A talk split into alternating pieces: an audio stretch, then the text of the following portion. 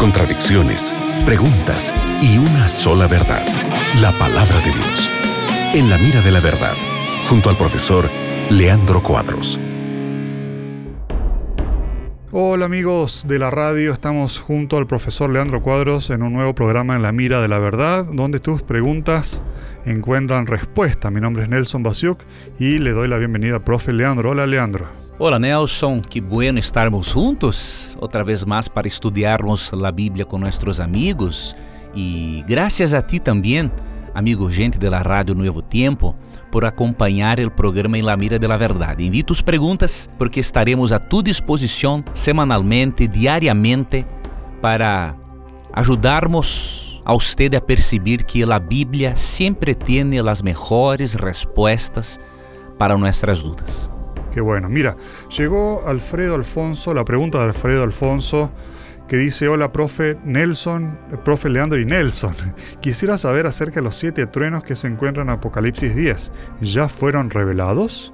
La pregunta de nuestro gente, Nelson, tiene que ver con Apocalipsis, capítulo 10, versículo 4, que dice, Cuando los siete truenos hubieran emitido sus voces, yo iba a escribir pero oí una voz del cielo que me decía, Sella las cosas que los siete truenos han dicho, y no las escribas.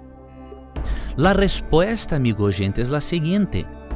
Si Dios no reveló el contenido para el profeta Juan, ¿cómo que él revelaría para otra persona después?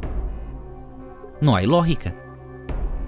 Se não hace parte de la revelação bíblica, isso indica que não hace parte de la revelação de Deus para nós outros. E o contenido de los siete truenos será conhecido por nós solamente depois de Jesus volver e levar-nos para o cielo. Deus não revelou o contenido para Juan e não iria revelar o contenido para outra persona. Deus pode fazer isso? Pode. Pero o texto demonstra que é um contenido que é, diríamos assim, impossível del ser humano escrever e é, entender agora. E também não é necessário para nossa salvação. Por isso Deus pediu para Juan não escrever. E se Juan não escreveu, não há como sabermos a revelação de tal contenido antes de Jesus volver y irmos para el cielo. Excelente, gracias Alfredo por tu pregunta. Amigos, siguen mandando sus preguntas que en cualquier momento regresamos con el programa En la Mira de la Verdad. Muchas gracias Nelson también por tu compañía en el programa En la Mira de la Verdad gracias a ti, amigo gente. Y te recuerdes que en nuestro programa siempre que tengas coraje de preguntar, la Biblia tendrá coraje de responderte. Un abrazo que Dios le bendiga. Acabas de escuchar En la mira de la verdad, junto al profesor Leandro Cuadros.